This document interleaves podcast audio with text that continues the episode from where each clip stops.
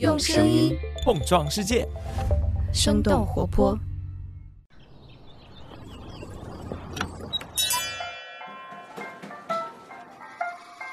您的生动早咖啡好了，请慢用。嗨，早上好呀！今天是二零二二年三月二十五号，星期五。这里是生动早咖啡，我是来自生动活泼的泽林。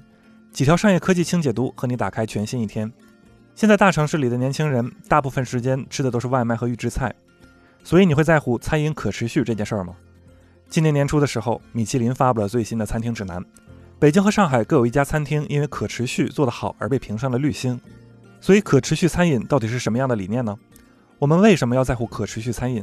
什么样的餐饮才叫做可持续？餐馆们又可以就可持续做一些什么呢？本期轻解读就与之有关。首先，让我们来了解几条商业科技动态。我们首先来关注新冠疫情的最新消息。截至三月二十三号二十四时，根据国家卫健委官方网站的数据，全国三十一个省和新疆生产建设兵团报告新增确诊病例两千零五十四例。境外输入病例四十四例，本土病例两千零一十例，其中吉林省一千八百一十例，福建泉州六十五例，天津二十九例，新增无症状感染者两千八百二十九例，境外输入一百零七例，本土两千七百二十二例，其中上海九百七十九例，吉林省七百九十一例，河北省二百二十九例。也正是因为疫情，国内演出行业受到了严重冲击。中国演出行业协会三月二十二日的调研报告显示。到三月底，全国将取消或者延期的场次高达九千多场，占一季度专业剧场新空间演出总场次的百分之三十。接着，我们来聊聊睡眠。三月十八号，由中国社科院、社会研究学所等机构发布的《中国睡眠研究报告》显示，中国民众平均睡眠时长约为七小时，超六成的被调查者每天实际睡眠时长不足八小时。在睡眠质量、睡眠环境、睡眠信念及行为三个指标上，中国民众的分数都徘徊在及格线上下。报告称，中青年群体、职业群体和老年群体都受到睡眠拖延、睡眠不足、睡眠障碍的困扰。下面让我们把目光转向国外。不知道你是否还有印象？去年欧盟通过了针对科技巨头不正当竞争的数字市场法建议稿。根据《金融时报》的报道，这一法案已经在本周取得了关键突破，并将在随后几天公布。该法案是第一个关于大型网络平台在欧盟市场竞争的规则，意在遏制科技巨头的市场影响力。具体细节包括不得利用数据投放定向广告、限制恶意并购等等。预计新法案将会在二零二三年初实施。最近，谷歌也在应用商店抽成等反垄断问题上做出了让步。三月二十四号，谷歌宣布启动了一项试点计划，让少数应用开发商使用 Google Play 之外的支付系统向用户收费。这一计划呢，将首先从流媒体音乐巨头 Spotify 开始。知情人士称，如果用户选择了直接向 Spotify 付费，而不是使用谷歌的计费系统，Spotify 就不用向谷歌支付百分之十五的抽成了。接下来轻松一下，我们来分享一则微波炉错把自己当成蒸烤箱的趣闻。根据荷兰科技媒体 The Next Web 的报道，瑞典家电厂商伊莱克斯旗下的一款微波炉在月初更新软件系统后报错，蒸烤箱的功能取代了微波炉的功能。伊莱克斯对外宣称，因为员工手动作业时输错了更新码，这款微波炉产品被安装上了烤箱的操作系统。由于 WiFi 功能也一并失常，这批机器只能不幸的返厂维修了。以上呢就是今天值得你关注的几条商业科技动态，别走开，我们接下来一起看看可持续餐厅到底长什么样。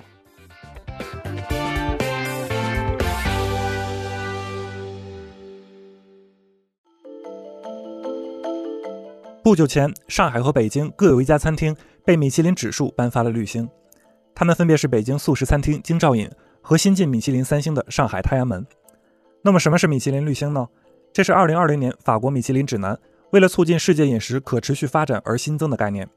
截至今年三月初，全球米其林绿星奖餐厅累计347家，其中有300家位于欧洲，亚洲紧随其后，其中日本约占了三分之二。近年来，餐饮的可持续理念已经成为了新的环保风潮。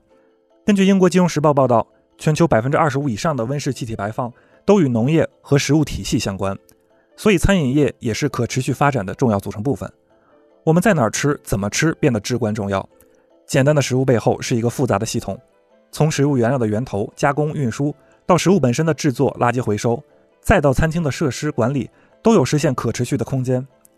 其实，除了米其林指南之外，欧洲餐饮业已经有了一些以可持续性为标准的评估与评级，比如说可持续餐厅联盟。它于二零一零年在英国成立，目前已经链接英国超过一万家推动食物可持续的餐厅厨房。再比方说，另外一家新兴可持续餐饮评级机构——环保餐桌，它创办于法国，以支持餐厅的生态转型为目标。目前已经为法国超过一百家餐厅挂上了等级标签，并且提供转型建议。那么，如何判断一个餐厅是否可持续呢？放在最首位的标准当然是对食物本身的判断，比如说是否使用本地的食材，是否使用应季食材，菜单上的饮食结构是否健康等等。第二是内部管理是否可持续，考察指标包括是否减少对塑料制品的使用，是否在致力于减少浪费和能源消耗，以及是否主动关注员工的福利与休息。最后的标准是餐厅是否创造了社会价值。除了服务时刻、对内管理，可持续餐厅的更高要求是带动价值链和社区的可持续。考察指标有是否为社区残障、弱势人群提供工作机会，是否捐赠剩余食材，以及是否主动向员工还有客户传播可持续餐饮的理念，并做相关培训。餐饮可持续理念也迎来了许多食客的追捧。一项行业调查发现，在美国，超过百分之五十的食客希望支持可持续发展的公司。与此同时，调查结果也显示，百分之九十以上的法国人希望在餐厅吃到更多本地有机的食物和完全在餐厅内现场烹饪的新鲜食物。而百分之六十的法国餐厅老板认为他们对可持续发展负有责任。那么，餐饮企业为了转型可持续餐厅，都在做些什么呢？方法一：建构当地的食物源。来自全球各地的食材丰富了我们的餐桌，但也会带来一些坏处，比如说长途运输会增加能耗，而为了长途运输，供应商会需要在蔬菜水果成熟之前采摘，以延长其寿命，或者把它们冷冻以防止变质。这些工具都会导致食物味道清淡，营养流失。所以，对于可持续餐厅而言，建构当地的食物源，一方面可以减少食物运输中流失的风味，也可以减少路途产生的碳排放。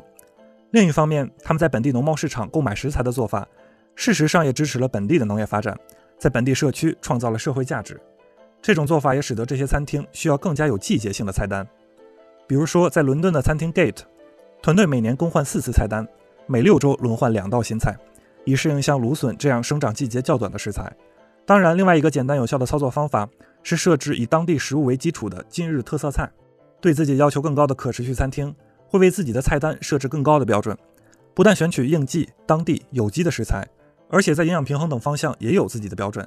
这对于食客的饮食有引导作用，甚至在长期可以做到一定的教育功能。方法二：减少食物浪费。食物浪费在食品工业中普遍存在。波士顿咨询2020年的报告指出。全球每年有十六亿吨食物被丢弃，食物浪费占全球供应链总数的三分之一。同时，食物浪费也会对环境产生极大影响。波士顿咨询估计，仅仅食物浪费就占据了全球温室气体排放量的百分之八。因此，《大西洋月刊》曾评论，解决食物浪费问题是最便捷的环保方法。许多餐厅都在尝试用不同的方法解决食物浪费的问题，比如被认为是世界上最好的零浪费餐厅道格拉斯麦克马斯特，只向食客提供特定的套餐，避免食材浪费。伦敦一家季节性小吃吧则选择充分利用食材来避免浪费，它的菜单充满了传统里被忽视的食物，比如说牛心和芝麻菜的花。而芬兰赫尔辛基的餐厅 Nola 则会在后厨使用食物追踪的软件，用来跟踪当日销售和腐烂的食材，从而优化后厨管理。除此之外，为了解决食物浪费，美国、日本等地许多餐厅都开始践行 Food Bank，也就是食物银行项目，将即将过期的多余食物放入银行，也就是冰箱或者商店。让有需要的人们免费领取。二零二零年九月，肯德基也在深圳首先推行食物银行项目，将当日餐厅的余量食物免费提供给周边有需要的居民。截至二零二一年九月底，食物银行项目已经覆盖了十八个城市，超过一百家肯德基餐厅，包括深圳、广州、南京等城市。方法三：减少能源消耗。除了食材运输所带来的能耗，大家可能并没有意识到，许多餐厅的厨房能耗非常之高。有时会超过普通的商业建筑。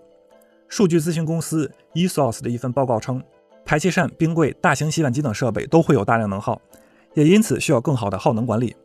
基于这些原因，许多餐饮企业都开始了减少能源消耗的转型。比如在去年十二月，麦当劳在英国开设了第一家净零碳餐厅 Market Drayton。这家餐厅使用的能源由现场太阳能电池板和风力涡轮机提供，建筑材料也大多是由环保材料制成的。比如说，餐厅的点餐车道是用一条回收的旧轮胎制成的，路缘石则是用一百八十二个回收塑料瓶制成。和混凝土路缘石相比，每个路缘石可以减少二十五公斤的碳排放。麦当劳称，期望在二零四零年实现自己在整个英国和爱尔兰业务的净零排放目标。不过，麦当劳的举动也受到不少批评。英国绿色和平组织的安娜·琼斯评论，他们希望看到一家门店在日常运营中专注于本地采购，并降低制作汉堡时的碳排放，而不是仅仅把低碳当做一项公关策略。那么，对于中国来说，可持续餐饮会遇到什么挑战呢？从市场角度分析来说，真正的可持续需要从业者和消费者理念与意识共同提升。根据《金融时报》分析，中国消费者目前的主要消费理念依然停留在食物本身的味觉口感、就餐环境享受、宴请的体面度等层面，对于食材自身的生态健康以及餐饮消费所带来的环境影响并没有强烈意识。而外卖和预制菜的流行也是影响餐厅践行可持续发展的重要因素。缺少了消费者的驱动力，大多数餐厅经营者很难调动起积极性。而在供应链方面，即便有一些意识前沿的餐厅希望成为可持续餐饮的先行者，但他们也面临巨大挑战。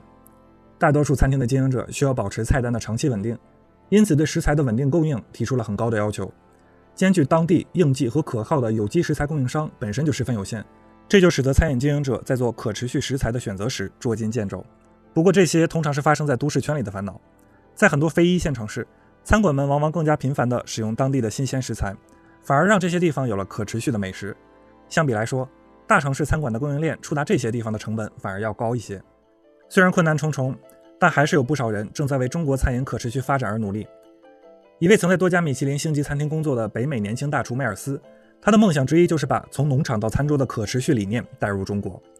他认为，除了那些评估标准之外，真正的可持续餐厅应该是一个共同协作的场所，可以让植物、动物、顾客、农夫和厨师之间完美配合。聊到这儿呢，也想问问你，比起外卖和预制菜，你会更加倾向于在餐厅就餐吗？你理想中的可持续餐厅应该是什么样的呢？在评论区和我们一起聊聊吧。以上就是今天的生动早咖啡，我们下周一的早上再见。这就是今天为你准备的生动早咖啡，希望能给你带来一整天的能量。如果你喜欢我们的节目，请记得在苹果 Podcast 给我们五星或者好评，也欢迎你分享给更多的朋友。这会对我们非常有帮助。同时，你也可以在公众号和微博搜索“生动活泼”，“声”是声音的“声”，这样就可以了解更多与我们节目相关的信息啦。生动早咖啡，期待与你下次再见。